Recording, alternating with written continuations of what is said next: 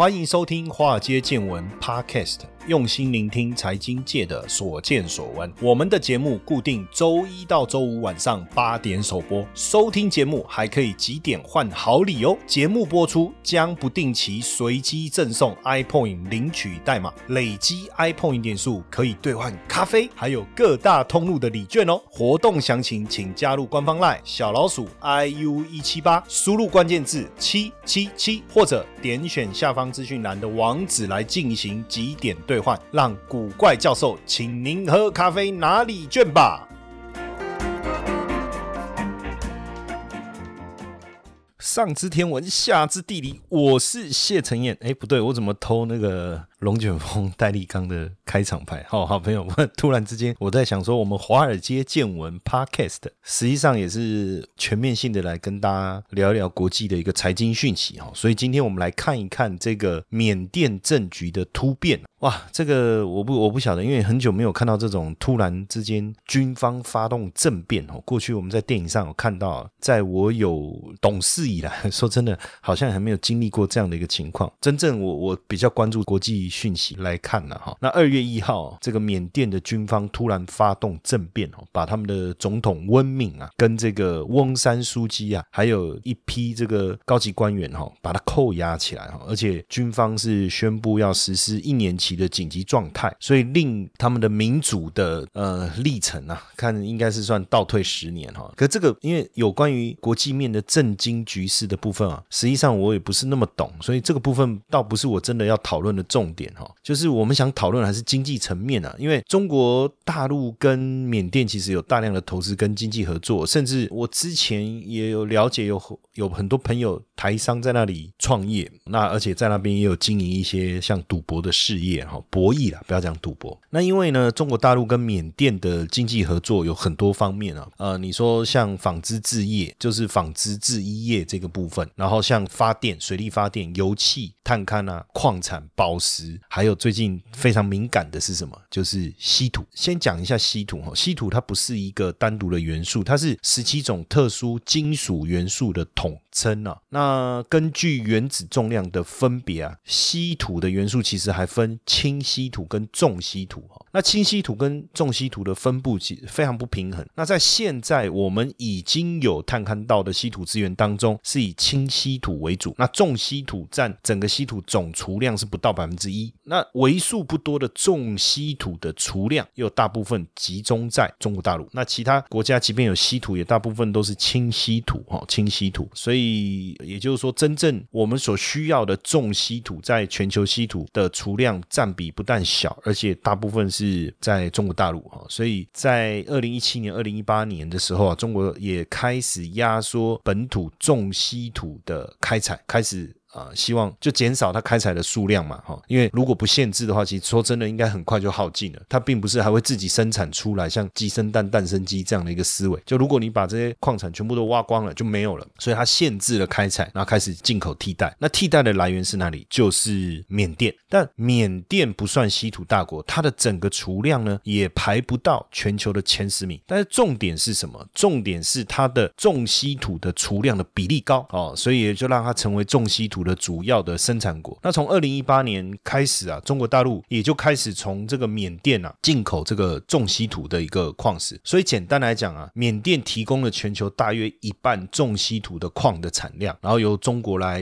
冶炼。那中国的稀土的矿产量目前大概占全球超过六成以上。那大家知道吗？就是美国大概在十趴左多一点了哈，可能十到十二趴。那澳洲大概十趴，缅甸既然也占超过十趴哈，所以它的重稀土的矿的比例是相当相当高的，所以我们也可以讲，这个缅甸在稀土这个区块啊，说真的，它有占有一定的一个重要的地位哈，所以也不要小看哈，因为比如说你说讲什么油、石油，那现在大家都需要用到稀土，所以中国跟缅甸之间一直都维持一个良好的关系哦。那像二零一二年之前呢，中国跟缅甸的军政府打交道，后来缅甸为了让西方解除制裁，开始举办大选嘛，那翁山书记所领。导的全民盟是胜出，所以中国也开始跟全民盟发展关系哦。但没想到最近这个军事政变的部分啊，对中国来讲是一大难题哈。因为呃二月初的联合国安理会的会议啊，虽然中国跟俄罗斯都有发表谴责缅甸军方的声明哈，但问题就是说呃实际上其实当时应该是说中国就被指责有袒护这个缅甸的军方哈。我觉得主要也是在过去关系以及现在未来这个双方的交流上的一个问题哈。但是就目前来看哈，缅甸的重稀土的矿是集中在哪里？在中国云南省交界一一小片的这个区域。那目前这个区域不算是缅甸军方实际掌控的区域，但是也是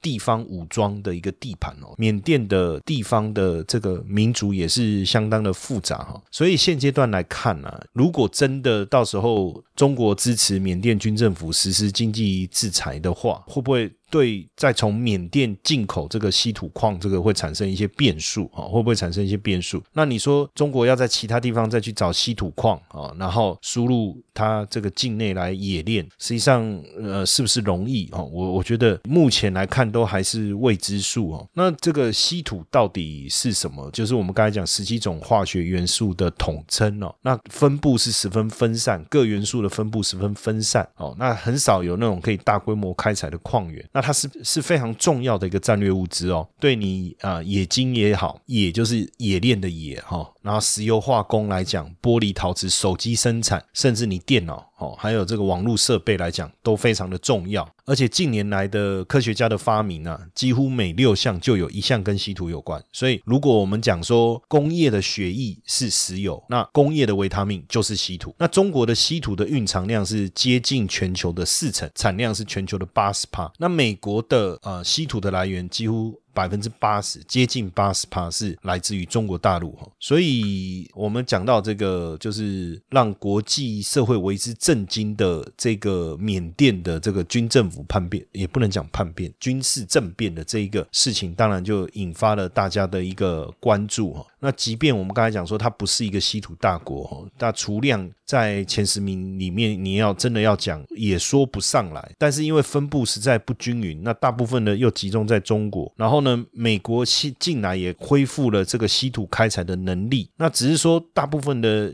重稀土的资源呢，还是掌握在中国手里哦。所以对中国来讲，当然它是稀土存量最大的一个国家，所以它得开始去思考怎么样来去控制这些资源。那目前中国的重稀土的资源呢，主要分布在江西的赣州跟广东的粤东地区，还有广西、福建、湖南跟云南等地啊。那重稀土在全球中储量中的占比很少，可是消费结构当中却很重要。所以，呃，如果说开采上不加以限制，真的很快就会耗尽，哈，很快就会耗尽。那所以，我们刚才才提到，就是说，它目前为什么要从缅甸进口来做一个替代？这个就是一一个非常重要的一个原因。那因为稀土的资源珍贵啊，那应用也非常广泛，所以变成就有很重要的一个战略意义了嘛，哈。那基本上这样的一个下游。的应用最广泛的，其实我们可以提一下，大家会比较理解，就是永磁材料。就以中国来讲，哈，永磁材料占稀土消费总量就超过四成。那这个永磁材料是八零年代美国所发明的，主要你当然你就用在比如说汽车的零部件啊、发电机啊、变频空调这几个部分。那你去想一下这几个部分，尤其是像我们在车子里面会用到一个叫做 ESP，叫做电子车身稳定系统，还有像现在这个电动车的这个马达，这些其实都要用到永磁材料。所以等于对稀土的一个需求啊，是快速而且大幅度的增加哈，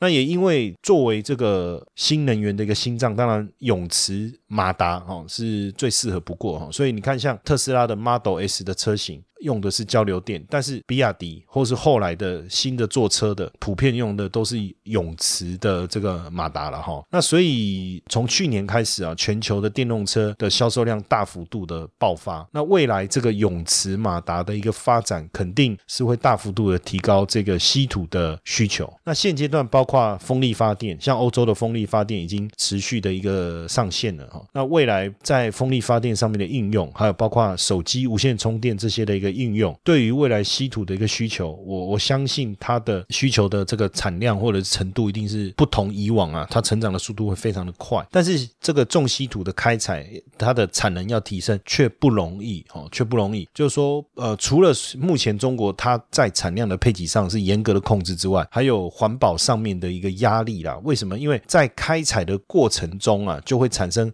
很大量的这个废弃物，那对土壤跟水的污染其实是相当严重的哈，是相当严重。所以开采的过程中确实也会有环保的一个问题。那所以因为缅甸的国情比较特殊，比较特殊，这个环保的问题好像不是太大的困扰。之前为什么可以从缅甸进口的原因是是这样哈，但是从这个事件开始，未来当然陆陆续续会开始产生很大的影响。其实，在这过程当中，我们也看到，就是是中国对于稀土的一个控制哈。呃，二零一八年的十一月三号的时候啊，这个云南的腾冲海关就关闭哦，那宣布禁止缅甸稀土进口。那之后，二零一九年五月十五号改为生效。那当时当然就是说，跟这个缅方对盗采稀土抗议有一些关系哦。那二零一九年二月十四号，腾冲宣布全面停止跟稀土相关的化工原材料的出口。然后二零一九年九月中下旬，稀土进口恢复，但是后来缅甸又说啊，部分开始禁止出口。就是说，缅甸虽然是中国非常重要的这个稀土的来源，但是缅甸跟中国之间的关系也让缅甸跟中国之间稀土的进出口的状况啊，开开关关哦，开开关关。哎，所以基本上我觉得。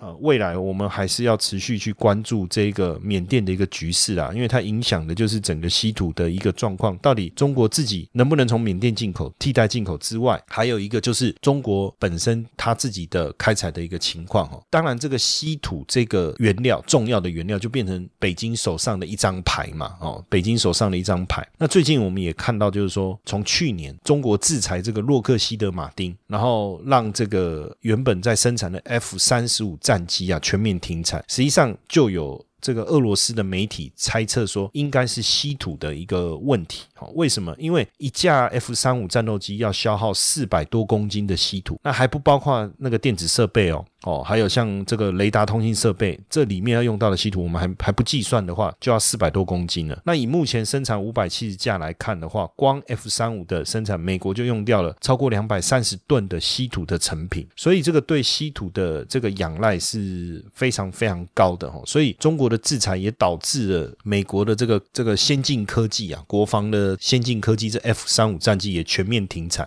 这当然就是说，一方面就是中国不但压缩他们自己的开采，然后现在又遇到缅甸的一个问题。他们中国又不希望稀土的开采的速度太快哦，这产生了这些影响哦，产生了这些影响。那所以讲到现在，我们确实知道哈，稀土现在对于这个高科技产业是一个不可少的原料，所以对中国来讲，已经变成一个非常重要的一个资源。尤其是美国仰赖中国大陆的稀土比例是很高，将近八成左右。所以现在美国也开始想办法，怎么办呢？要不跟澳大利亚这些供应商来合作，来盖这个稀土加工厂哦？即便能够替代的一个效果有限的情况下，实际上还是得往这个方向去发展哦，要不然要怎么样去减少对稀土的一个依赖？因为毕竟你为了电动车，为了科技的一个产业的一个发展哦，势必还是还是要做这些事情哦。那当然，大陆的稀土的一个出口的一个管制啊，不止美国哈，我刚才讲美国的部分呢，那当然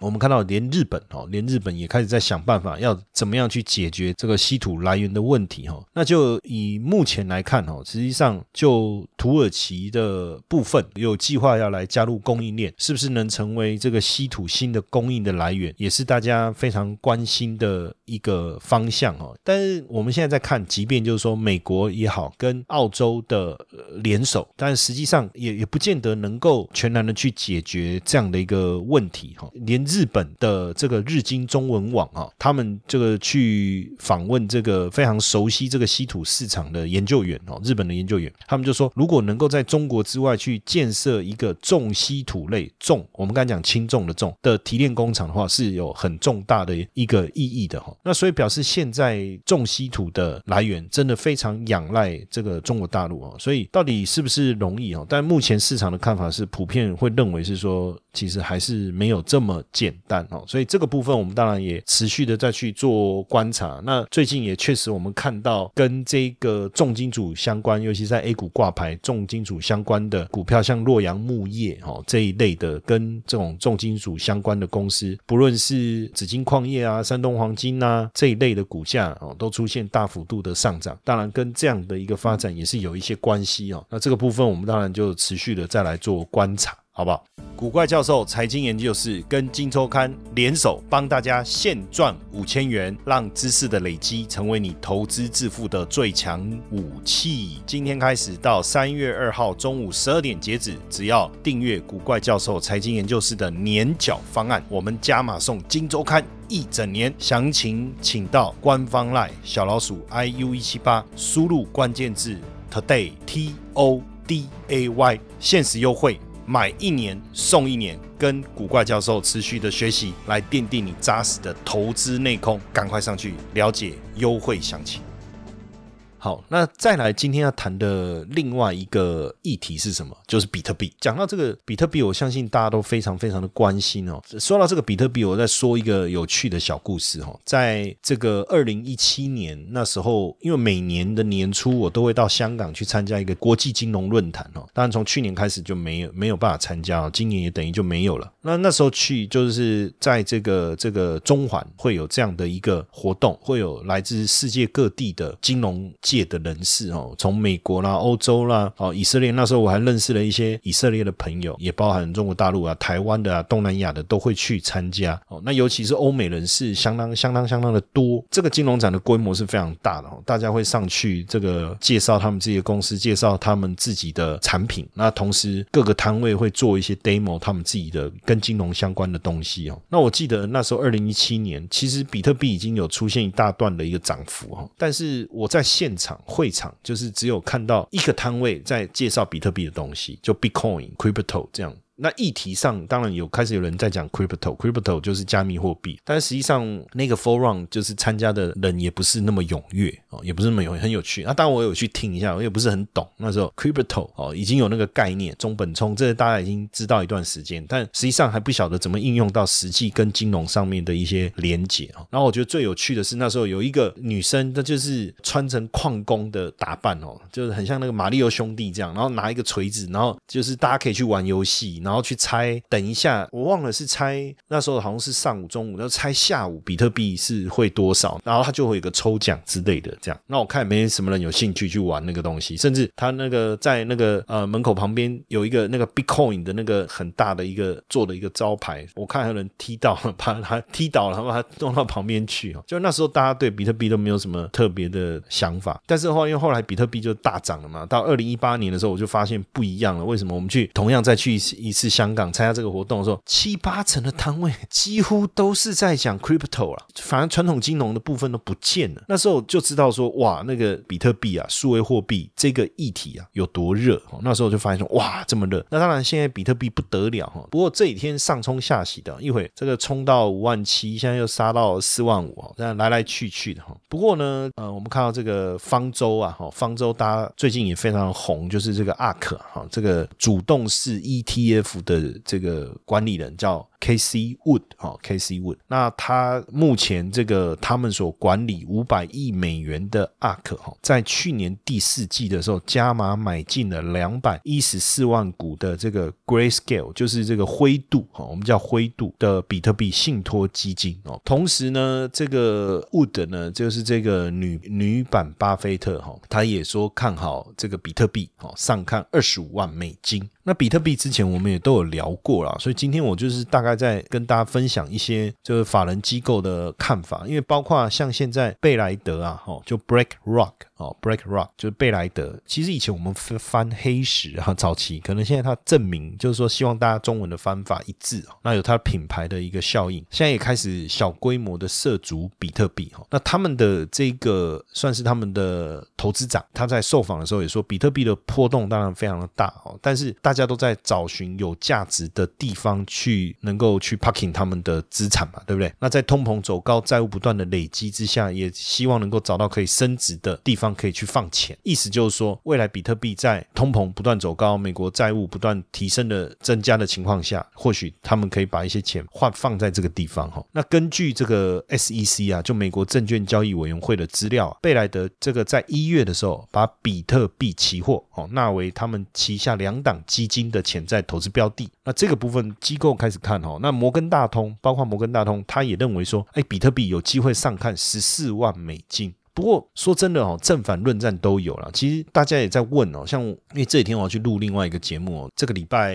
应该是礼拜礼拜天，大家也会看到在明明视的财经周末趴哦，里面也是就是要去聊这个比特币哦，就说那。我们怎么看比特币？比特币会涨吗？坦白讲，我我不知道答案呢，我根本不知道怎么去讲呢。就是说，以我有限的所受的这个财经训练，还有我们对价值衡量的模式，坦白说，我真的不知道该怎么去去讲。我觉得就是我们对于这个东西认知的不足啦。哦，我觉得是这样。你看，你用什么方式去评估？那过去我们是用成长模型，用鼓励成长模型，用 free cash flow 的这个模型去折现，可以去了解一家公司它的这个价值。应该是如何？对不对？那货币的部分，不论你是美元、你是澳币、欧元还是这个英镑，我们可以找到一个对应的价值去评估它的价位在什么样情况下是合理的。那我刚才讲到公司的部分，你可以有公式去计算它的价值，这个部分都没有问题。但是比特币到底是货币还是一个可以衡量的资产？是商品吗？像黄金或是像铜，还是说像原油？它有一个可以实际应用的，好像也不是。它又不像石油，也不是说说铜。铜，或者是说像银，哦，或者白金之类的。一方面它可以衡量它的价值，但是一方面它有它实际可以应用的。在工业上也好，或者是说在在某些层次上也好的应用，很很难去理解。所以到底要怎么去推估这个东西的一个价格或价值，其实是对我来讲是很难的。但是像你看刚才讲到的 Wood，就 Casey Wood，他也讲说二十五万美金，那现在大概在四万五万美金。你要你要去想二十五万美金是多么可怕的一件事情，对不对？然后这个摩根大通说十四万美金，但当然这个有一些经济学家，我觉得经济学家大部分因因为我以前受的训练也是经济学的训练所以我可以理解为什么。什么这些经济学家他认为比特币就是一个投机，他没有办法实际拿来用哦，因为我们不知道怎么去去计算它实际的价值哈。但是就实际的层面来看，我们看到特斯拉也花了十砸了十五亿去投资比特币，对不对？那从去年八月到十二月为止，只有十五万枚新的比特币被生产出来，那有三十五万。九千枚比特币被买进，所以实际上还是有一个供需失衡的情况，甚至连这个 Uber 的执行长，他们也在思考说，要不要把加密货币列为支付的选项之一哦，选项之一。那甚至这个纽约梅隆银行也宣布说，把比特币跟其他金融资产是同样的来看。甚至我们之前有聊过嘛，PayPal 开放用户购买并持有比特币，对不对？还有其他加密货币。那像这个万事达卡也表示，Master 也好，Visa，Visa 其实也跟 PayPal 要来合作嘛？就是说他们要把比特币整合进他们的支付系统当中哈，所以也让大家会觉得说，哎，这次的一个猛牛行情会不会不一样？像二零一七年飙到两万，结果又快速的崩跌，八成的市值消失，这样的一个大幅度的一个变化的过程，我相信不会很快的就消失。就是说它的价格要真的稳定下来，我觉得还不是这么容易，因为毕竟大家还不是真的这么理解哈，什么是什么是比特币哈？当然负面的批评还是有啊，像末日博士，像卢比尼，他就说。黄金有它的实际的用处，那比特币可以做什么？不知道，也没有鼓励啊。当然，这个就学者的角度来讲，你没有鼓励，我没有办法用鼓励去折现你的价值，没有办法去计算哦。那像几个经济学家也说，比特币高波动没有办法构成金钱的公认的特质，它没有办法具备稳定的价值储存跟会计的单位，甚至连叶伦哦最近的发生也认为说，比特币其实有它的一个泡沫的风险哦。但大部分其实就央行或者政府的角度来讲，确实一定对它是有疑虑的，因为光讲二零二零年就去年有价值一百亿美元的比特币被用来从事非法活动，因为去中心化，你根本没有办法去做追踪，甚至我们看到在国外有诈骗、金融诈骗，然后他抓到以后，他手上一堆比特币，但是。你抓他也没用，因为他不告诉你那个那个密码，你根本没有办法拿到他的比特币了哈。不过这个我觉得就是一个新时代的一个改变啊，确实很难去，就好像如果以前有人告诉你是说你可以到火星去度假，你你一定会觉得天方夜谭，对不对？可是我觉得搞不好就这几年而已，我们就可以买票，然后坐太空船，然后到火星玩一玩，然后再回来，搞不好。所以我觉得这个这个是我我觉得我没有办法笃定下结论，毕竟跟我们过去所受的训练或是认知还是有很大的落差，我们还是努力的要去了解这件事情哦。那不过说到这个特斯拉花了这个十五亿买这个比特币哦，确实是是很有趣的一件事情哦。那因为呃他们并没有透露他们到底买了多少枚哦，但是我们可以看一下，就是一月份的时候，比特币啊的价格大概是在三千七到两万九，接近三万之间呢。那十五亿让比特币能够买到的大概就是呃三万七千枚到五万五万枚。左右了哈，那我们就抓，如果平均数四万四千枚，那所以它持有的价值，如果我们用我们看他买的是五万枚的话，那它的净利润大概九点八亿美金哦。那如果他买的是四万四千枚的话，它的净利润大概就六点四亿美金。那如果他买的比较贵，是三万七千枚的话，那净利润也有将近三亿美金哦。去年就是二零二零年 physical year 哦，特斯拉的盈首次盈利嘛，那它的它的盈利是七点二一亿美金，七点二一亿美金。那二零一九年是亏了八点六二亿美金，所以他光买可能光买比特币就相当于他一年的一个获利了。所以这个比特币的魅力这么惊人的情况下，我觉得不管要不要投资哦，未来。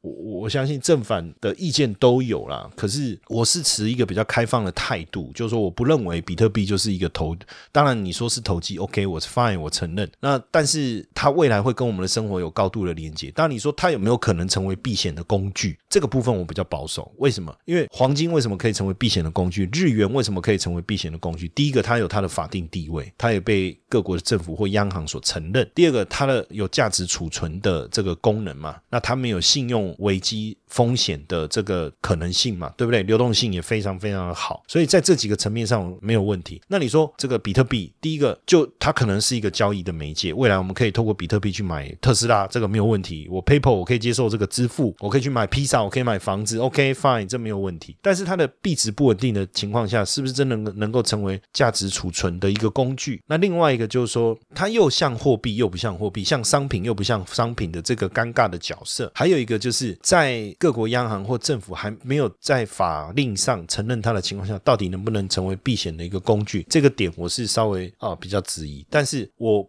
不会去否认未来我们在生活当中我们会跟比特币有很高度的连结哦，这个点。那至于要不要投资，我我我想就大家自己去想。但是我从去年我就一直跟大家分享，我说如果比特币是我们未来生活的一个部分，我觉得你不敢投比特币，你可以去买 PayPal 这一支股票。为什么？因为它已经确定要用比特币来做，可以接受比特币支付的话，那未来只要比特币真的价格维持这么好的情况下，对对 PayPal 来讲，当然就是非常大的一个。利多嘛？那就第三方支付的角度来看，如果他率先去做这件事，他手上也大量的持有这个比特币的话，那当然他在第三方支付这一个区块，就比特币支付的地位的角色扮演来讲，应该也是比较有利的，好不好？OK，那今天的分享就到这边，也谢谢大家今天的收听，晚安。好外好外，华尔街见闻抖内功能已经开启喽！如果呢你也想支持华尔街见闻，欢迎到下方资讯栏点击赞助链接。